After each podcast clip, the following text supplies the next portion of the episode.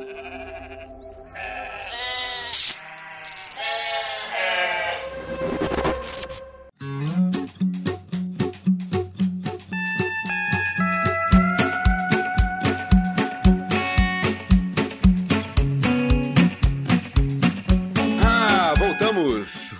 Ovelhas Elétricas voltando depois de um bom tempo, depois de um bom hiato. A gente já tá. A gente acostumou os nossos ouvintes já a ficarem esperando meses a fio, mas hoje voltamos com um assunto muito legal e um convidado muito legal. Para você que não me conhece, meu nome é Erlan Tostes e se você sente falta do Cacau Marques e do Marcelo Nakassi, eles estão tirando um tempo específico para seus projetos. Então a gente volta meio que incompleto, mas com convidados que nos completam completam transbordantemente. E dessa vez eu tenho a honra de receber aqui no Ovelhas Elétricas ele, Matheus Ávila, o brasiliense mais top que eu conheço nos últimos 34 anos. Acho que é, é por aí mesmo. Matheus, fique à vontade para se apresentar. Olá, olá, meu nome é Matheus Ávila, tudo bem?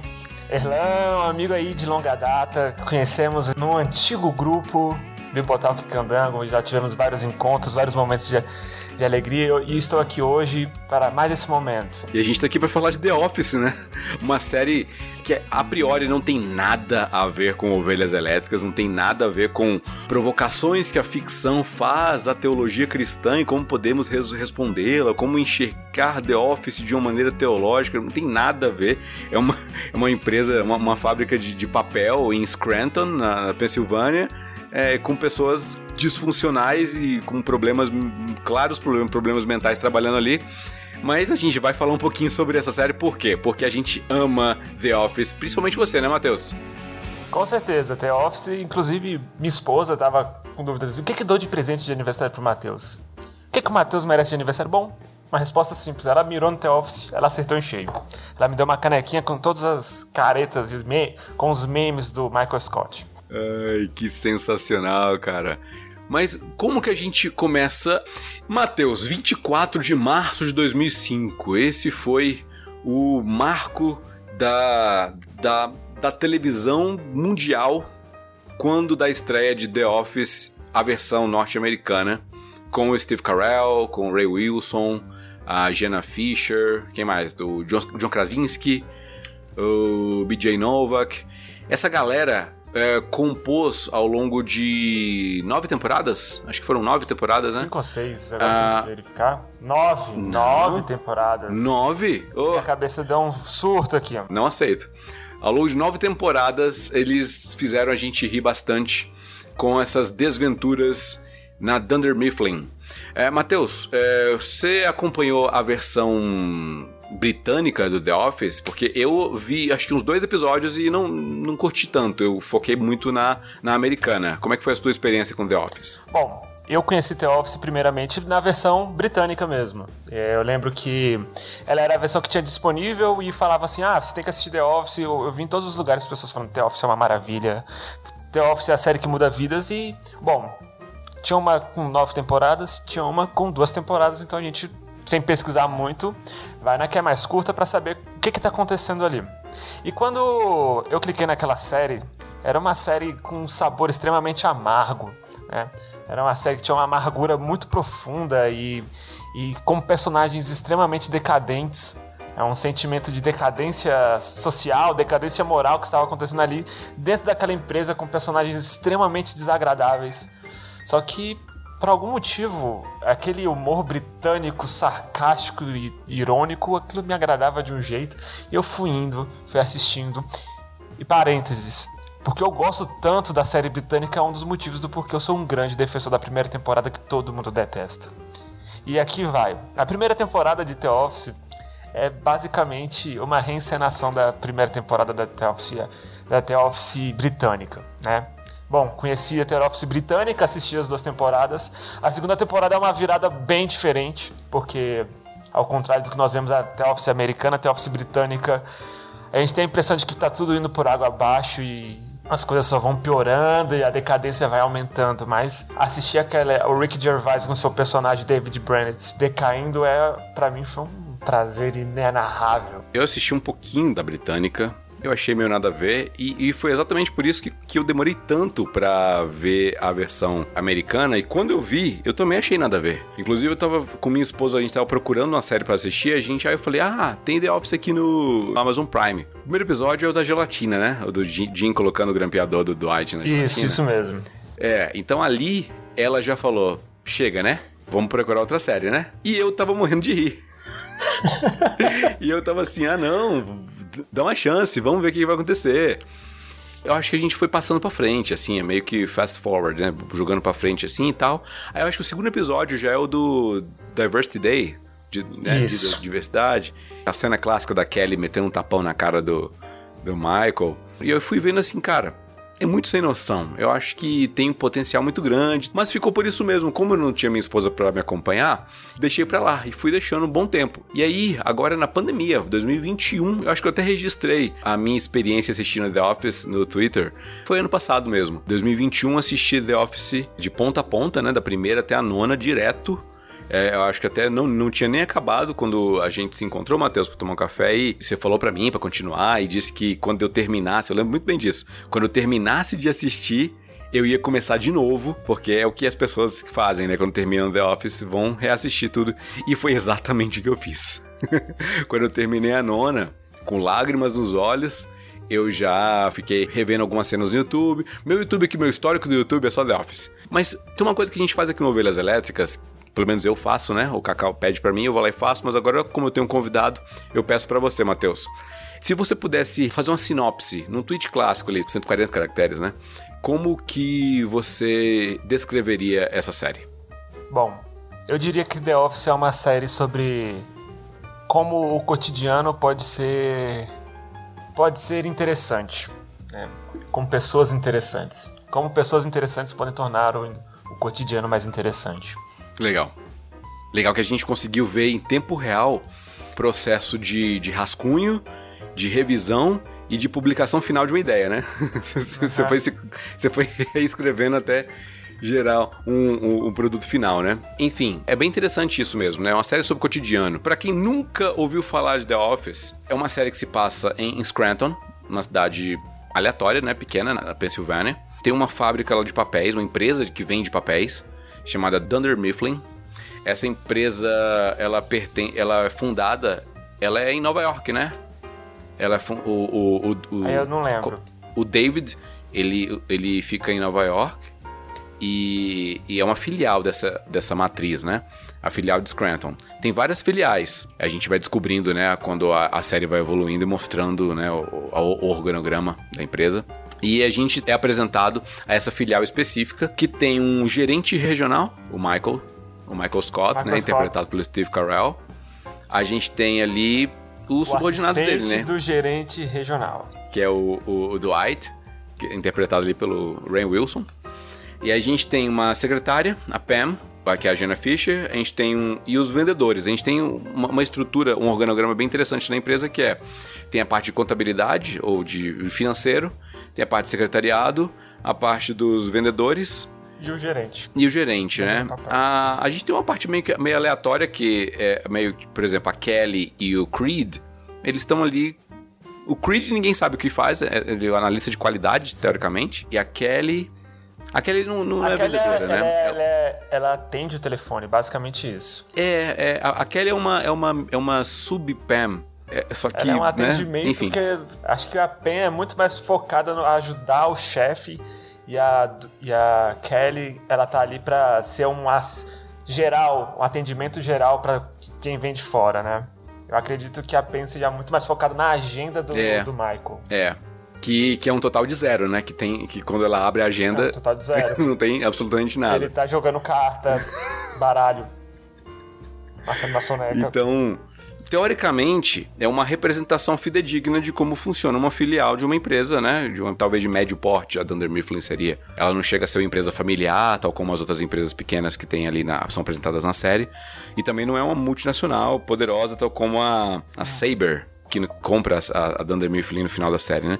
Deixando bem claro aqui um disclaimer, né? Haverá spoilers, né? A gente vai falar da primeira até a nona sem, sem reserva nenhuma. O Michael morre no final, o Dwight ele é preso. Pula do penhasco, se suicida. Isso. A Pam e o, e o Jim se divorciam. Então a gente vai. A, a Pen vai virar. Inclusive vai ter viagem no futuro, que a Pen vai voltar no Isso, futuro, isso. ela vai virar Mary. Impede o nascimento da Angela. Isso aí vai acontecer no, no futuro, na nona temporada lá na série, né? Que ela Isso. vai. Pen vai descobrir que ela no futuro voltou pra impedir o casamento ali, tudo, né? Ela tava ali plantada o tempo inteiro. The Office imitou de volta pro futuro. É, é o The Office pro futuro. É exatamente o que aconteceu. Então, a gente vai falar dos spoilers, que claramente aqui, né, pra você que não assistiu a série e não liga pra spoilers, esses spoilers são todos falsos, tá? Só pra constar. Mas enfim, é o que eu- o meu ponto era: existe uma estrutura, um framework, assim, que é fidedigno, né? Que existe de fato essa, essa estrutura organizacional e, e as pessoas ali que fazem é, parte, cada uma com, com um cargo dentro de uma filial de uma empresa específica de, de venda de papel. A série ela é datada de, a partir de 2005, com a informatização e com o advento da internet e a migração para ambientes virtuais, os personagens vão tomando consciência de que estão em um ramo que está fadado a perder espaço. Então, talvez até a própria consciência ecológica e as necessidades também de economia mostram que a Dunder Mifflin não tem muito futuro.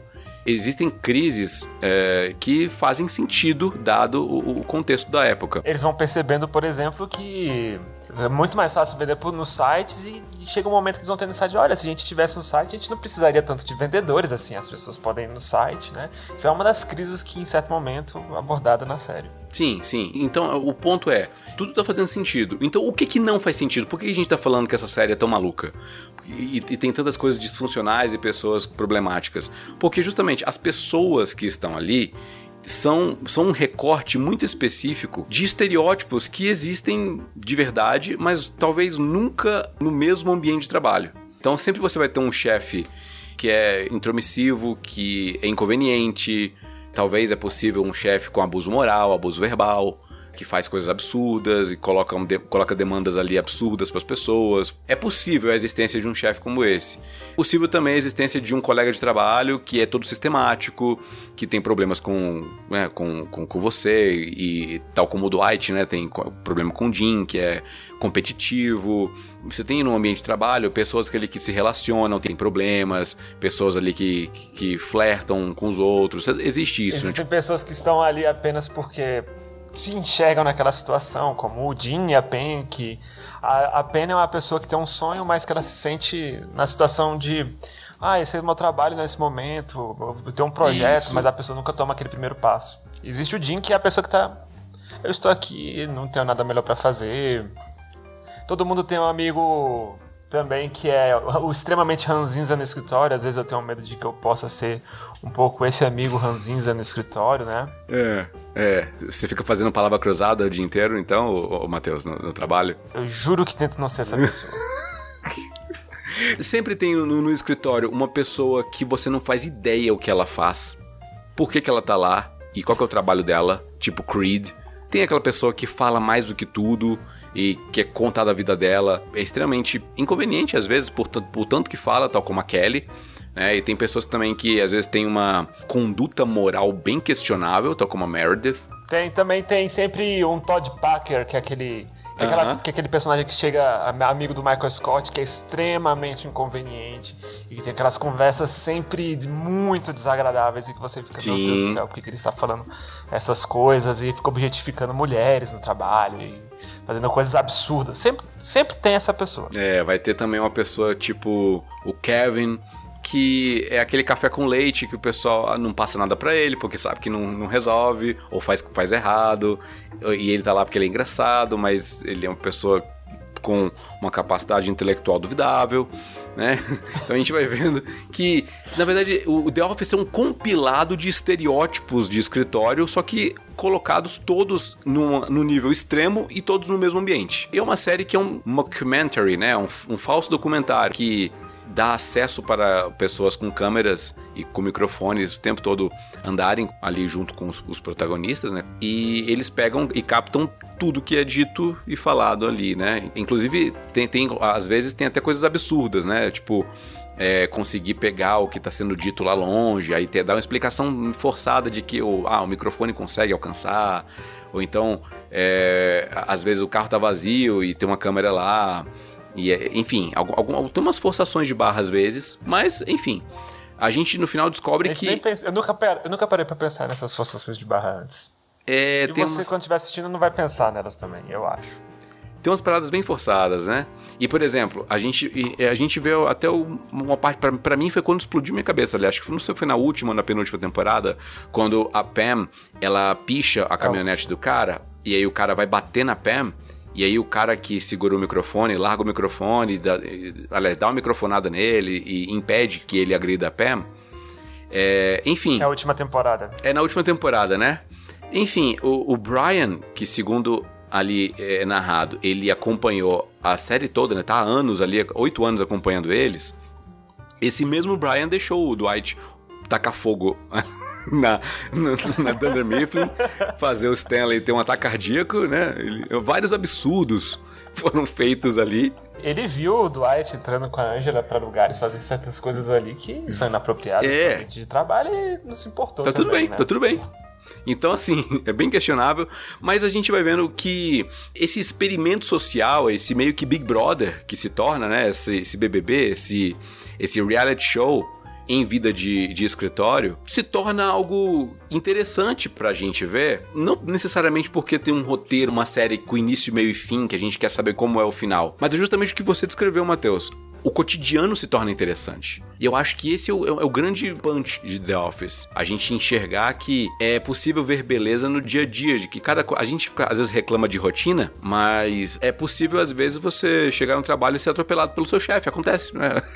tipo a Meredith. Oh, normal. Ou então, você chegar e, e ver que a sua mesa tá dentro do banheiro. Enfim, algumas coisas. O grampeador precisa de uma gelatina, talvez. É, mas assim, o ponto é: é possível enxergar beleza nas pequenas quebras de rotina. É claro que é, são absurdos, são situações absurdas que ninguém, em sua consciência, gostaria de viver.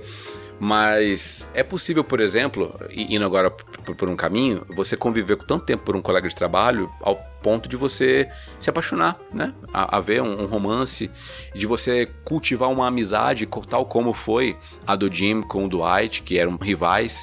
Enfim, é possível encontrar beleza no cotidiano, é claro, a parte dessas situações absurdas, mas a gente às vezes reclama de rotina. Ah, eu acordo todo dia, eu vou pro trabalho. Pois é, mas às vezes a gente não consegue aproveitar a beleza que é tomar um café com a família, ou, ou ir pro trabalho, ou, ou, às vezes até uma coisa que acontece no ônibus durante o trânsito, ou no próprio trabalho, as coisas que acontecem no cotidiano. E eu falo isso porque é muito comum ver pessoas reclamando de que não tem nada de diferente na vida, elas queriam fazer uma viagem, elas queriam fazer algo de diferente, mas não conseguem enxergar beleza no dia a dia, entendeu? No, no que acontece no seu dia. Eu vou dar um exemplo muito claro. Eu trabalho com tecnologia da informação. Eu, eu chego lá, vou para minha mesa, dou bom dia para o pessoal, faço login, vejo meus e-mails e continuo meus projetos. Eu, eu, tenho, digamos que eu tenho um projeto, vou botar o último lá. Eu vou implementar um sistema de segurança para o login de um sistema específico lá. Então, eu estou é, colocando um captcha, colocando alguma coisa lá e tal, e meu dia está sendo assim. Eu só tenho que fazer isso. Teoricamente, eu não teria que conversar com ninguém. Eu posso passar o dia inteirinho sem nem dar bom dia, sem nem sair pra almoçar com ninguém, entendeu? Mas eu tô aqui é, tranquilo, de repente alguém fala sobre o, o, o Will Smith no Oscar. Aí a gente já começa a conversar aqui, ah, aconteceu isso, isso, isso, a gente começa a dar uma risada por ABC. Situações de convivência vão acontecer no ambiente de trabalho. Eu continuo fazendo meu trabalho, né? Vou, tô implementando, tô fazendo testes, tá dando erro, do F5 continua erro, do, tô, fico bravo, verifico lá o banco se foi, não foi. E aí eu continuo fazendo aqui meu trabalho, mas eu, eu, converso, eu converso com as pessoas que estão ao meu redor. Ou a gente sai para tomar um café, a gente sai para beber água, eu, ou, ou, sabe, coisas pequenas que acontecem no cotidiano, que eu sou obrigado a estar lá, eu tenho que ficar lá 8 horas por dia, né? Eu vou ao banheiro, eu escovo os dentes, coincidentemente encontro alguma mesma pessoa de outro, de outro setor que está lá escovando os dentes também, e a gente já, já papeia, fala sobre A e B e C, fala sobre alguma coisa que aconteceu durante a pandemia, enfim, coisas pequenas podem ser valorizadas num ambiente onde você não pode controlar, você não pode fugir, você tem que estar tá lá. E talvez The Office mostre isso, né? Que Sim, é, o foco não tá na venda de papel, o foco não tá na produção de capital para Dunder Mifflin. O foco tá no relacionamento e acho que a gente pode começar por aí, falar sobre a importância dos relacionamentos nos nossos ambientes, seja no trabalho, seja na escola, seja na igreja, seja no, na faculdade, na nossa própria família, entendeu? O que, que você acha, Matheus? Estou falando demais já. Não, então, o que, que eu acho? É, o que vocês estavam me falando é justamente um pouco sobre a minha rotina. Eu também penso muito nisso. É, porque The Office é uma série que realmente faz a gente enxergar que pode existir coisas extraordinárias no ordinário, né? E, bom, minha vida, eu trabalho há quase 10 anos como funcionário. Eu comecei como estagiário, hoje sou funcionário terceirizado em um ministério, desses ministérios que nós temos na esplanada dos ministérios aí, e sempre fazendo o mesmo trabalho. Existe uma frase de um de uma pessoa que ela tinha um cargo elevado, hoje em dia ela não tá nem mais ela nem mais trabalha conosco. E essa frase marcou minha vida de um jeito que ela simplesmente falou que existiam certas pessoas que tinham que fazer essa frase, ela pode ser um, um pouco preconceituosa, já já deixou avisado aqui as pessoas que existem certos trabalhos que são trabalhos de macaco. Ele falou que trabalho de macaco no sentido de que é aquele trabalho extremamente mecânico, repetitivo. No caso, ele estava se referindo a você ter que trabalhar o dia inteiro carimbando processo, pegando a página de trás do processo escrevendo, e colocando em branco, em branco, em branco, em branco, em branco.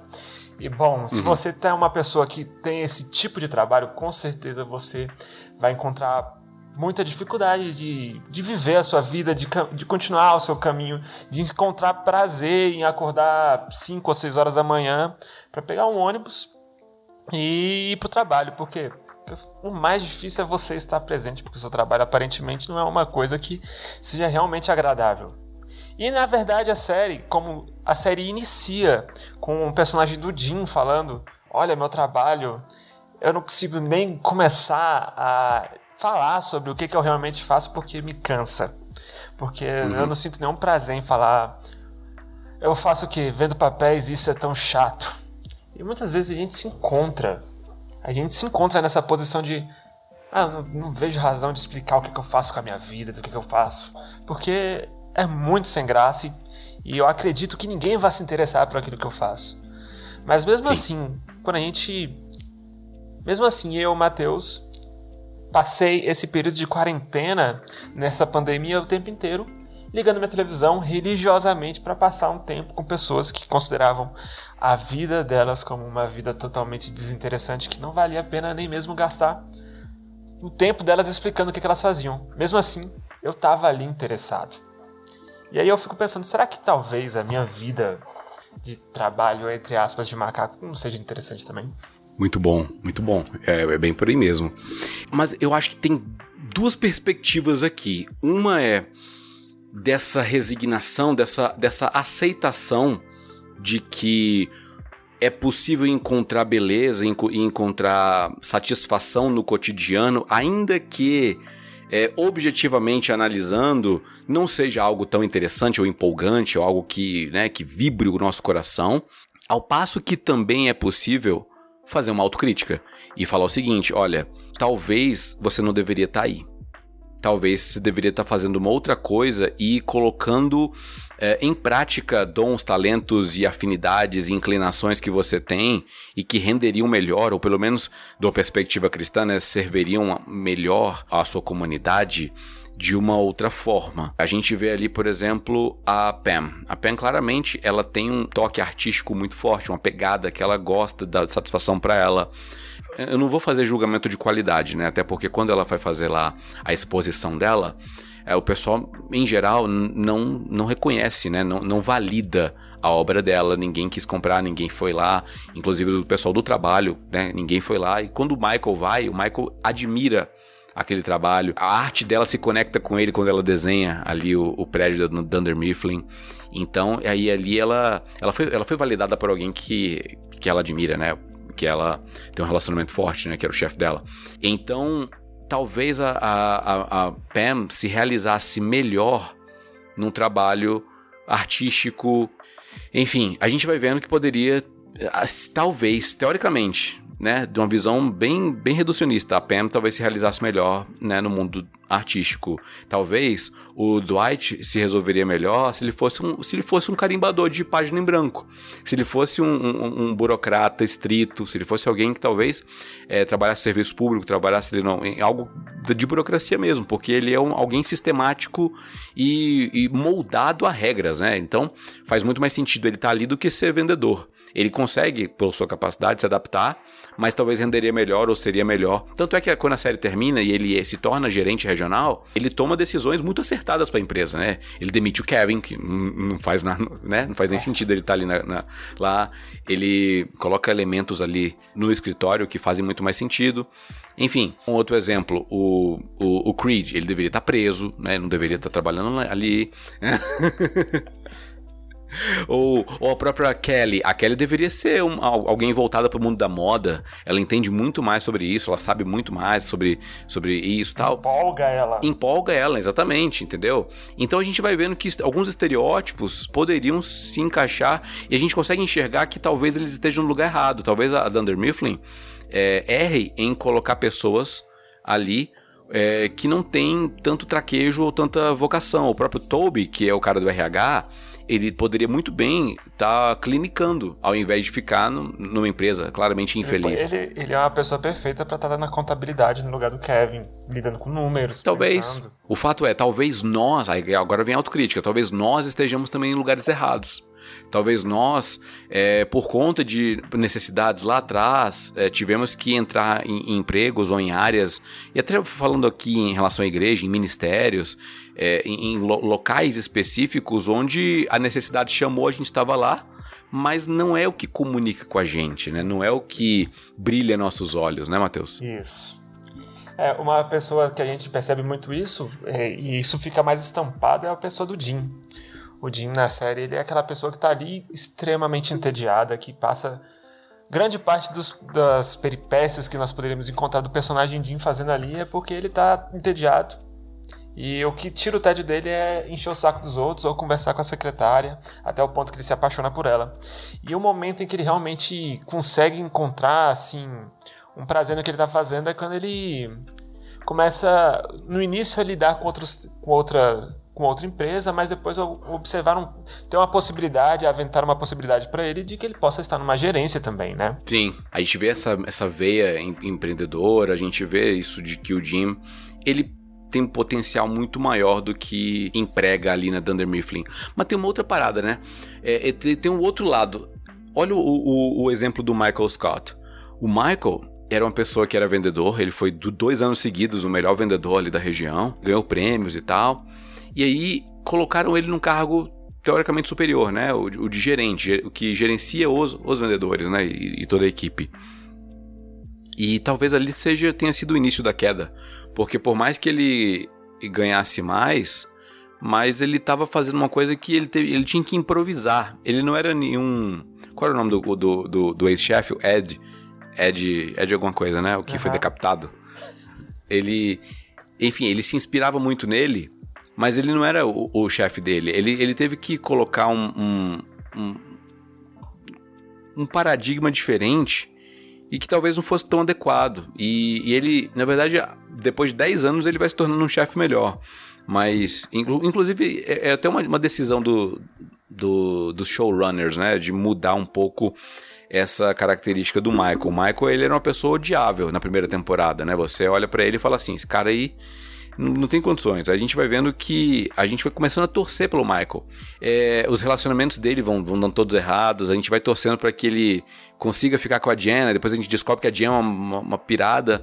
Aí a gente vai torcendo para que ele fique com, com a mulher, depois a gente descobre que essa mulher é casada, nada, nada a ver, a gente. E aí tudo que o Michael vai, vai fazendo vai, vai dando errado, até o ponto que ele conhece a Holly, né? Sim, que é a pessoa correta para ele. É, e a gente vai vendo aqui, inclusive, esse trocadilho do Howley, porque a gente só encontra satisfação no sagrado, né, Matheus? Pegou essa? Essa eu não tinha pegado, não. Olha aí. Olha aí. Essa foi boa. essa foi boa. Isso aí fica bem expresso na série, que a, a, segunda temporada tem justamente essa intenção de demonstrar que o Michael Scott não é uma pessoa tão, tão desprezível assim, tão incompetente assim. Sim. E quando o showrunner decide falar, olha, ele não é só uma pessoa ruim, ele não é só uma pessoa incompetente, eles, eles inserem a Jen e o Michael no episódio justamente em que eles fazem uma grande venda. Sim. Em que a Jen, ela está, ela está com aquela pessoa que ela considera totalmente incompetente, que ela, o sonho dela, o desejo dela até então era se livrar daquele sujeito ali. Sim. Aí ela tem medo do que ele possa estragar todas as coisas, mas ele ele conversa com o cliente, envolve o cliente dentro de uma narrativa, num uhum. restaurante que seria o restaurante mais impensado o possível, ele faz, e ele fecha ali um grande contrato para a empresa, um contrato que era extremamente necessário, e aí a gente percebe que a série está dando um, um toquezinho pra gente. Olha, ele não é tão incompetente. Isso. Ele é um ótimo vendedor. Uhum. Né? Ele é o o Michael deveria ser vendedor o tempo inteiro. É quase como se a série estivesse deixando claro logo no início da segunda temporada. Olha, o Michael, ele vende muito bem.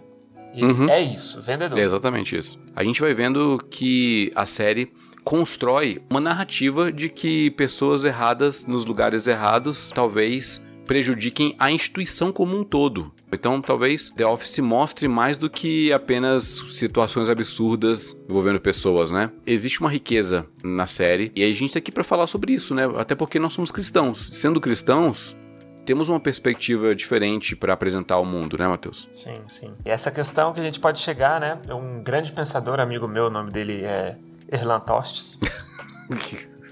Certa vez ele, o Erlan Tostes ele veio falar para mim que, que a gente tem que evitar um, a questão que ele chamou de dandemifização da igreja. E dandemifização da, da vida como um todo. Por quê?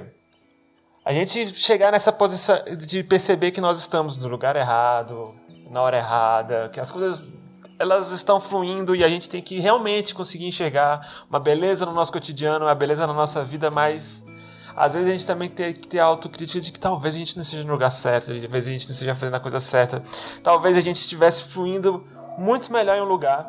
E a série, o caos da série, o caos que é a Dunder Mifflin só acaba no nono episódio, quando o Dwight que é a pessoa que enfim chega no lugar em que ele deveria estar o tempo inteiro, que era no órgão de gerência, porque ele é um ótimo gerente, coloca cada coisa no seu quadrado. Quando ele demite quem tem que ser demitido, coloca a pessoa que deveria estar nessa posição o tempo inteiro nessa posição.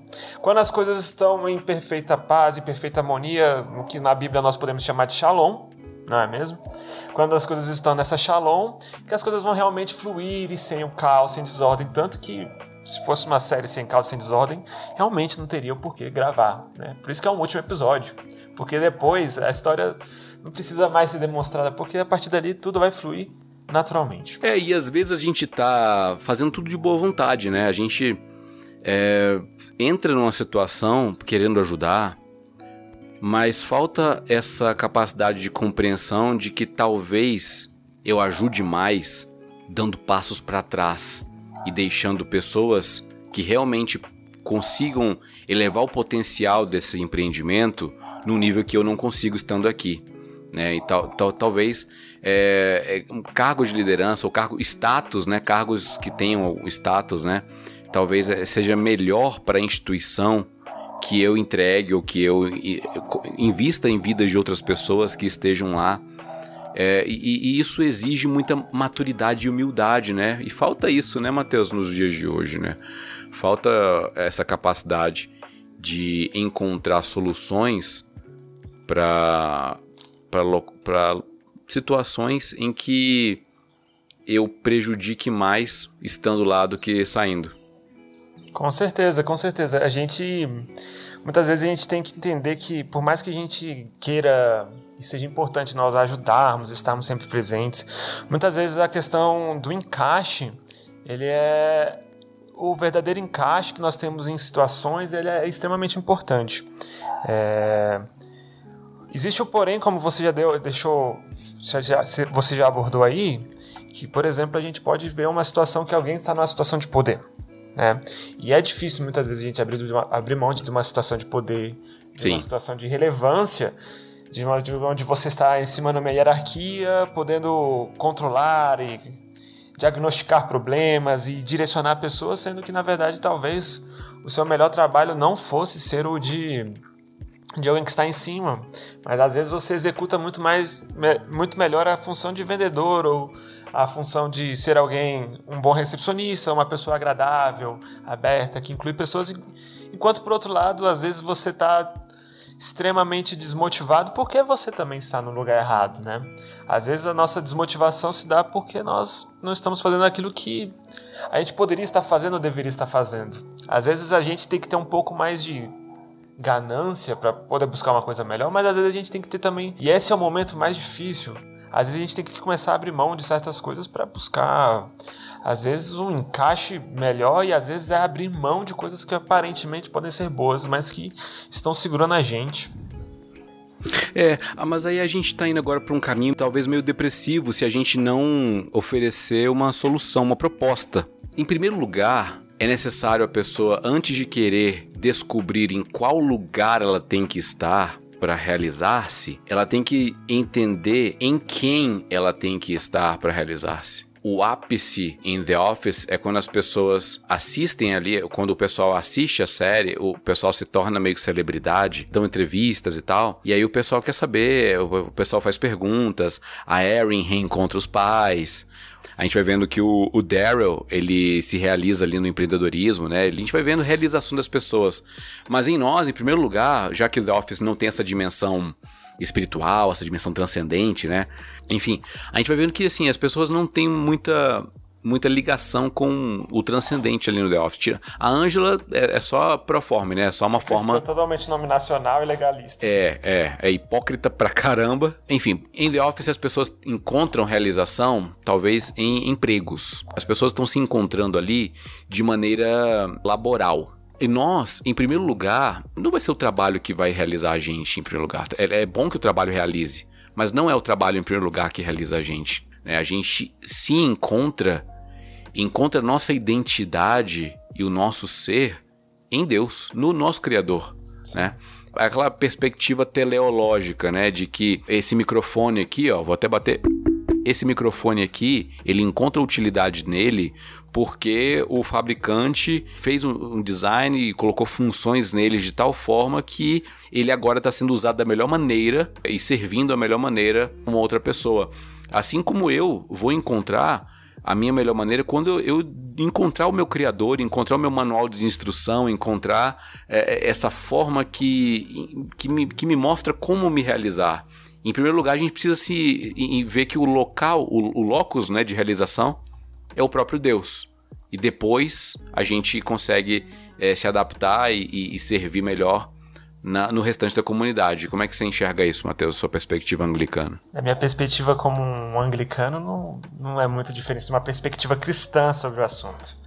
É, o que nós temos para falar realmente é, o The Office é essa série que vem falar sobre você encontrar quem você é e normalmente isso vai estar muito uma visão muito americanizada sobre o que é a vida. É, que você é basicamente aquilo que você faz, você é o seu trabalho, você é aquilo que você executa e você vai encontrar a sua alegria, a sua satisfação, seu prazer último naquilo que está basicamente escrito na sua carteira de trabalho. Né? Você encontra na sua carteira de trabalho aquela, aquilo que dá alegria, que dá sustentação, dá motivo. Inclusive, é, você você ter essa, você encontrar nessa carteira de trabalho ali a sua satisfação é o sentido da vida, né? É um sentido da vida extremamente imanente. É, do máximo que isso pode fazer é você ganhar um pouco mais de dinheiro. Mas como nós, como cristãos, nós, nós transcendemos isso, né? Como diz o nosso nosso grande pensador Timothy Keller em seu livro Deuses Falsos, que existem os deuses modernos e que nós temos como dinheiro, é, dinheiro, popularidade, fama, poder, riqueza. Esses são os nossos deuses e de alguma forma o que nós vemos em The Office as pessoas estão procurando é sempre essa, elas estão procurando sempre encontrar essa satisfação nisso. Nós como cristãos nós devemos sempre levar aquele texto de Paulo, né? Filipenses capítulo 3, ele vai falar que ele buscava ser encontrado em Jesus Cristo. Nós, como cristãos, somos pessoas que constantemente estamos tentando, buscando ser encontrados em Jesus. Em Jesus nós encontramos nossa satisfação. Em Jesus nós encontramos nossa, nossa realização plena. nós encontramos realmente aquilo que nós devemos ser. Nós encontramos Jesus, o nosso nosso prazer máximo e último, né? Como diz agora, não sou presbiteriano, eu não tenho tanta certeza, mas a famosa primeira pergunta do catecismo do presbiteriano que nós somos feitos para gozar de Deus. Nós somos feitos para nos alegrar em Deus, para ser encontrados em Jesus. Filipenses capítulo 3. E nós, a gente, nós como cristãos, nós podemos ver as pessoas buscando o seu lugar, nós podemos ver as pessoas tentando buscar aquilo que elas fazem, o crescimento que elas venham a ter na sua vida. E a gente vê, a gente participa, a gente acha interessante, mas no fundo, no fundo, a gente sabe que está faltando alguma coisa e que essa busca incessante que essas pessoas podem estar fazendo, elas no fundo, no fundo, elas estão com, elas estão com uma direção errada. Está faltando uma questão ali, né?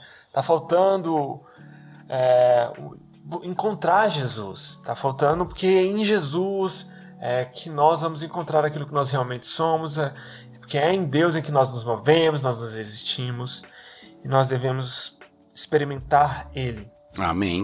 O que, que eu tenho a dizer depois disso, além de um amém? O Matheus, é, quem que é seu personagem preferido e por quê? Meu personagem preferido com certeza é o Dwight, porque o Dwight ele é um ele é realmente o esquisito, aquele que, que incomoda. Todos os outros são assim personagens bem reais, parecidos. Nós... Existe alguém que lembra aquela pessoa, mas o Dwight não. O Dwight ele, ele é ele, provavelmente é um Amish que vive numa fazenda de, que vende de beterrabas com o irmão, eu não sei se é irmão, o Moses que mora com ele ali. Mo... Moshi, Moses. Uhum. Ele, Moses ele falava alemão. Ele fala um alemão que é um alemão de séculos atrás que possui raízes extremamente religiosas, não literárias. E justamente por ter esse personagem tão malocado, ele é o que eu mais gosto. Eu, às vezes a gente vê que o Dwight tá querendo errado, mas eu me pego constantemente torcendo pro Dwight conseguir o que ele tanto quer. E você, quem é o seu personagem predileto? Ah, essa, eu me arrependi de fazer essa pergunta logo depois que eu fiz, porque eu sabia que ia vir e você, né? Então, para mim, é. Ai, que difícil, mas eu gosto muito do, do próprio Michael. Eu me identifico muito nele, e principalmente aqui no Ovelhas Elétricas, nos podcasts, participações que eu faço e tal, quando ele é convidado pelo David a, a, a ir lá pra, pra Matriz e aí o David fala o seguinte, ele acha que vai que vão brigar com ele. E aí o David fala o seguinte, Michael, ah, os seus números em Scranton são os melhores de todas as filiais. Eu preciso saber qual é o seu segredo para passar para os outros. Aí o Michael, ele fala assim: Eu vivo a minha vida por um princípio, e esse princípio é muito importante. Olha só, nunca nas, na, na sua vida, em situação nenhuma, de maneira alguma, faça algo é, whatsoever, né? Tipo, de, de, nunca mesmo, mas nunca em situação nenhuma, não faça isso. E tal, tal. Aí, aí corta pra ele. É, às vezes eu começo a falar e eu não sei para onde eu vou. Eu só torço para eu encontrar o caminho no final. É tipo um improviso de conversação, né? Um improvisation, né? uma improvisação. É muito engraçado a forma como ele também raciocina. Se você analisando logicamente as falas do Michael, né, tem os silogismos, né? Você tem você parte da premissa A, único a premissa B e chega na conclusão C. O Michael ele parte de uma premissa A, único uma, uma premissa B e ele chega numa conclusão Y. Não tem nada a ver, é uma coisa assim, nada a ver. E é uma, uma forma muito engraçada, porque eu tento às vezes pegar algumas sacadas é, fora da caixinha, entendeu? Fora, assim, das, das perspectivas naturais, uno algumas partes de improviso também. O Michael faz isso de uma forma caótica, né? E às vezes ele leva até as últimas consequências as, as ações dele, é, abrindo a própria empresa, ou querendo sabotar a, a, a filial do outro, da, da, Karen, enfim, ele vai fazendo coisas assim absurdas. Mas se você para pensar, quando você pensa diferente dos outros, ou pelo menos diferente da forma tradicional como se pensa, se você coloca o seu coração naquilo, é, você mostra através do seu raciocínio a sua identidade. Mostra que você não precisa. Só uma coisa, assim, teologicamente falando, uma coisa que me incomodava muito era o tempo todo que a gente falava sobre hermenêutica e tal. o pessoal fala o seguinte: ah, ah, o protestante, a diferença do, dele pro católico, que ele não se submete à interpretação oficial da igreja ou à interpretação oficial do magistério e tal. Mas, sabe, a gente às vezes tem nossos próprios magistérios, entendeu? A gente tem. Ah, como você entende o Apocalipse? Aí você pega aqui o William Hendrickson e, e ele se torna o seu magistério, sacou? O comentário dele de Apocalipse. O comentário do D.A. Carson sobre João. Ah, é ele que é o, o meu magistério sobre, sobre, sobre, a minha hermenêutica se parte do, do, dos teólogos, entendeu? A gente só substitui o Papa por vários teólogos. É o, o comentário do, do Grant Osborne sobre Apocalipse é o que define a minha visão, entendeu? Aí a gente fala, não, mas olha só, eu tô me baseando num consenso histórico, científico sobre isso. Não, cara, você tá só substituindo. Sim. Pode falar, Matheus. Essa parte eu não sei o que falar. Você discorda? Não, sobre o protestante, acho que até me perdi. Acho que você tá tão. É que, é que às vezes eu começo a falar, Matheus, e eu não sei muito bem onde eu quero chegar. E eu torço pra chegar. No... Entendeu? Às vezes a gente fica assim, ah, católico lá, eles pegam a Bíblia só a leitura do, da, da igreja e tal. Mas, pois é, mas você pega o que o Unity Wright fala. Eu pego. E subscreve, entendeu? Eu pego. Você pega. o- É, entendeu? E aí? É, O que, que muda? Eu admito. Eu admito que eu tenho uma interpretação. E eu acho que é o ideal, né? A gente admitir que a gente tem as nossas posições, que nós somos isso e que a gente tem uma, a gente está localizado na história. É complicado, por exemplo, quando a gente tem essa percepção de que, que nós temos a interpretação neutra, universal e consciente. Essa questão de existe uma neutralidade religiosa e é a minha. Aqui, século XXI, Brasil, consigo tenho todas as ferramentas para fazer a interpretação correta sobre qualquer coisa. né? É um mito, né? A gente, a gente gosta, né? A gente reclama. Reclama não, mas, sei lá, inferioriza algumas crenças, sei lá, fada do dente, Papai Noel, Colinho da Páscoa. Pois é, mas você tem, você também se apega bastante à sua fada do dente específica, que é o da neutralidade hermenêutica. Ou, ou entendeu? De que você não está sendo influenciado, ou você consegue fazer uma livre interpretação das escrituras. Livre de quê? Você não consegue ser livre de si, de si mesmo.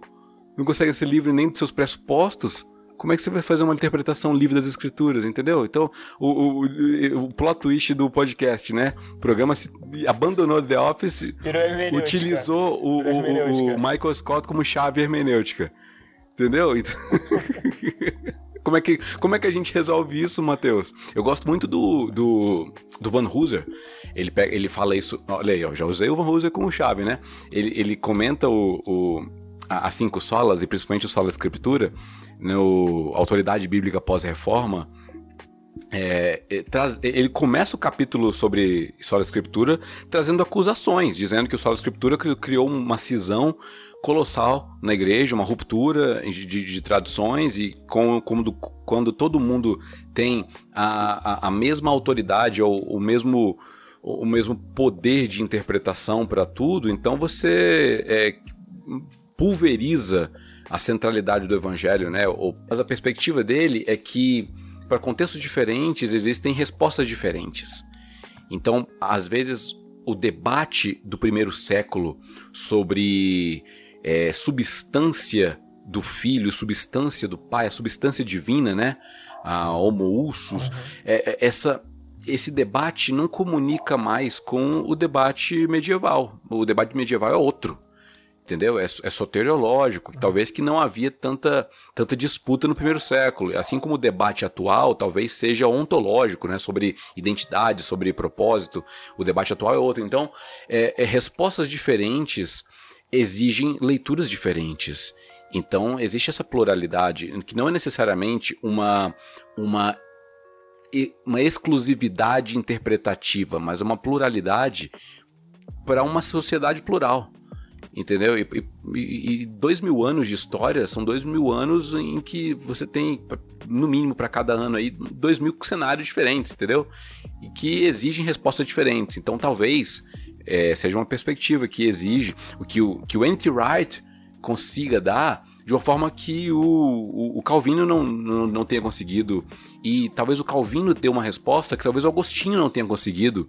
E o Agostinho tenha dado uma resposta que Santo Irineu não tenha conseguido, entendeu? Então a gente vai, ao invés de escolher a minha chave preferida para interpretar, eu olho várias chaves e percebo que tem vários cadeados na mão. Entendeu? E vou usando várias chaves de em situações diferentes. É onde eu acho que eu consigo chegar nesse improvisation que rolou agora, Matheus. O que você acha? Essa é uma baita improvisation mesmo. Eu consigo adicionar ainda que a gente consegue. A gente às vezes tem ferramentas diferentes disponíveis nas nossas mãos. A gente possui questões diferentes, questiona... além de perguntas diferentes, a gente. De... Tudo. Toda forma como a gente vai ler a Bíblia, a Escritura e, como um todo, a gente vai chegar nas nossas respostas dependendo das perguntas que nós estamos fazendo aos textos dependendo das, dos questionamentos que nós vamos fazer para a vida, né? Ela, essas perguntas vão determinar. A, a pergunta, por exemplo, de Martin Lutero era como eu posso encontrar um Deus gracioso, né? Essa era a grande questão. Essa era a grande questão dele, né? A, a questão que a sociedade tem feito como hoje, como um todo, são outras questões totalmente diferentes, né? E aí é, os questionamentos que nós fazemos, por exemplo, um questionamento que está muito em voga hoje aí, é, pelo menos no que eu vejo em estudos paulinos, né? É, Paulo é a pessoa que promoveu o antissemitismo, né? É, a promoção, o surgimento do antissemitismo vem de Paulo, não, né? É um questionamento totalmente diferente. Às não tá a, o questionamento sobre graça que a gente encontra em Lutero, principalmente sobre encontrar um Deus, era, era uma graça, era uma, é um questionamento muito focado, por exemplo, em Deus é um Deus gracioso, não. A pergunta hoje é já tem essa base resolvida de certa forma, né? Deus ser um gracioso, mas e aí? O Holocausto é culpa do, de Paulo? Não, né? Perguntas diferentes, lugares diferentes, e os dois textos vão e os dois questionamentos vão lidar com os mesmos textos, vão falar sobre as mesmas questões, graça vai estar no meio disso tudo. É, é, tem uma outra questão, né? Existem questões que sequer seriam cogitadas pelos autores bíblicos e que hoje se faz necessário haver resposta justamente pelos eventos que ocorreram milhares de anos depois, né, do escrito bíblico. Então a gente vê, por exemplo, o que Jesus tem a dizer sobre a discriminação racial. Ah, Jesus ele falou com a samaritana e o samaritano ali, ele também usou ele como exemplo pro, pro amor ao próximo. Então, o judeu e o samaritano tinham diferenças é, étnicas e tal. Não, mas é uma forçação, porque Jesus ele não tinha ninguém ali. O, o, o eunuco etíope, ele não, não, não era agredido e sufocado pelo pretor romano, sacou? Sim, sim. O eunuco etíope era negro, e não tinha problema nenhum em ser negro, tal como na sociedade norte-americana existe um problema de ser negro. Por quê? Porque eh, o, o, o, servilismo, a forma de escravidão que existia ali na época, não levava em consideração é, cor de pele, levava em consideração fatores sociais múltiplos. Não havia, até então, a, a escravidão mercantilista que ocorreu ali séculos XV, XVI. Enfim, as respostas que a gente dá hoje são respostas decorrentes de perguntas que são originárias de uma situação racial que ocorreu fortemente, sei lá, de 500, 600 anos para cá. Sim. Então, como que eu vou dar uma resposta de dois mil anos para trás? É por isso que existe a hermenêutica, é uma nova hermenêutica que tem que surgir. É por isso que é. o, o Esaú Macaulay escreve lá o, o. Qual é o nome do livro? É, uma leitura negra. Uma leitura negra. Ele vai se apegar a alguns detalhes que talvez passem desapercebidos. Ele cita lá a questão do roubadores de homens, né, das pessoas que vendiam para tráfico humano mesmo, que não era necessariamente tráfico negro, mas de alguma forma se conecta com o que aconteceu hoje. Então a hermenêutica sempre é uma tentativa de aproximar coisas que não necessariamente estavam juntas, mas você coloca elas juntas para comparar e para poder oferecer uma resposta para uma terceira via, sim, entendeu? Então, o que, que The Office tem a ver com isso? O Michael fala assim, ó, ele vai citar o Wayne Gretzky, né, que fala o seguinte, que você erra 100% dos arremessos que você não arremessa. Aí ele cita o Wayne Gretzky e põe o Michael Scott como aquele que promove. O Michael faz um tipo de hermenêutica. O Michael não tá falando sobre basquete. Ali, quando ele abre a empresa dele e ele coloca essa frase, ele tira do contexto do basquete mas ele traz para um contexto de oportunidade, um contexto de que eu preciso dar um novo passo na minha vida e eu não posso perder essa oportunidade porque eu estaria sendo explorado lá pelo David minha vida toda e, não, e sem, sem, ser valorizado tal tal. Ele faz algum tipo de uma torção hermenêutica de, dos arremessos do Wayne Gretzky e ele se apropria dela. Então, talvez o que nós fazemos hoje seja falar o seguinte: foi falado algo da parte de Deus em determinado momento na história. E esse algo foi registrado. E eu preciso aproximar esse algo para minha realidade. Jesus não tinha carro, Jesus não tinha problema com energia elétrica, Jesus não tinha Kindle, entendeu? Jesus não tinha busão para pegar, mas eu tenho. Então eu preciso aproximar conceitos que são eternos, princípios eternos de moralidade, de certo e errado, de bom, justo e belo, né? Conceitos estéticos, inclusive. Eu preciso aproximar eles. Então, ao invés de hoje eu dar uma resposta com a minha visão que é problemática, eu falo só o seguinte: That's what he said. That's what he said. That's what, that's what he said. Boa, boa, boa. Eu, eu tava ansioso, Irlanda, tenho que admitir, para ver como você concluiria esse fio que você começou. Estava até um pouco confuso. e agora estou extasiado com a conclusão que você chegou aqui, porque eu não achei que você conseguiria, mas você conseguiu. E, ó, parabéns. Foi incrível. Incrível. É, e agora, deu aqui, ó, aquele momento mind-blowing. É, você citou, por exemplo, a questão do, sobre racismo e racismo e hermenêutica no caso, né? A gente não tem realmente respostas assim tão claras para os nossos problemas que nós, que nós encontramos aqui no, no mundo hoje a gente não tem eh, respostas tão claras na Bíblia, a gente tem que fazer realmente uma leitura e uma aplicação. Né? Por exemplo, o que nós encontramos na Bíblia? Nós encontramos em Efésios, no capítulo 2, o centro principal da carta de Efésios, versículos 11 a versículo 22, é um texto que vai estar falando sobre a quebra de um muro de inimizade, que havia alguma coisa que impunha a duas raças diferentes, que elas fossem inimigas, e esse muro é derrubado em Jesus Cristo, e surge então uma nova humanidade em Jesus, e Jesus está unindo aqueles que estavam separados no novo corpo dele, que é a igreja, né? E nós podemos fazer uma aplicação disso para para a situação do racismo, que de do, duas raças diferentes e que pela situação ali havia uma inimizade, elas foram feitas uma nova. Nós temos Gálatas 3:28, em que nós temos aquela visão escatológica que Paulo vai falar que não é homem, mulher, judeu, grego, escravo nem livre, mas todos são um só. Nós fazemos aplicações desse texto para nossas situações. Isso é hermenêutica. Isso é o que o Michael Scott faz. Isso é o que a gente faz lendo a Bíblia. Isso são as aplicações que nós temos que fazer. A gente às vezes tem que tomar um cuidado sobre até que ponto nós vamos fazer, até que ponto nossa hermenêutica e as nossas aplicações são legítimas, mas se a gente não fizer isso, a gente a gente não consegue se movimentar. Mas as como como você concluiu, o máximo que nós podemos fazer é é isso o que ele disse.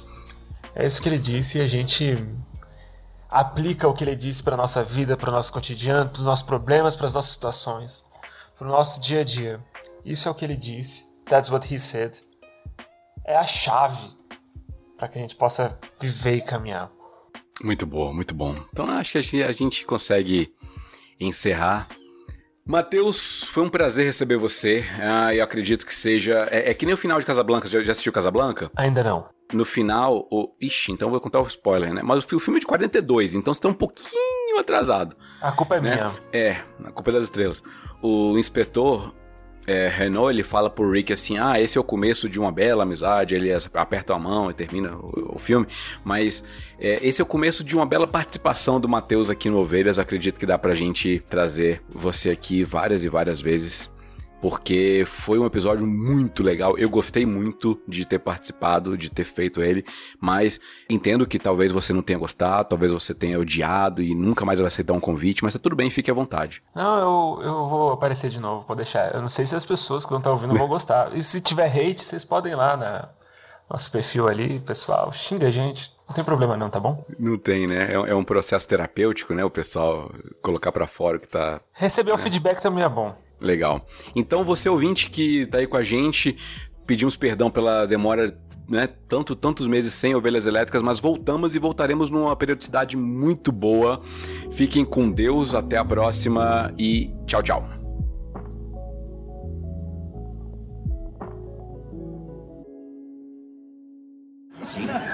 One, two, three. good,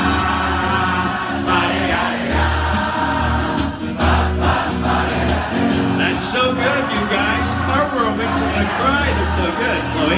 Bye, bye, bye.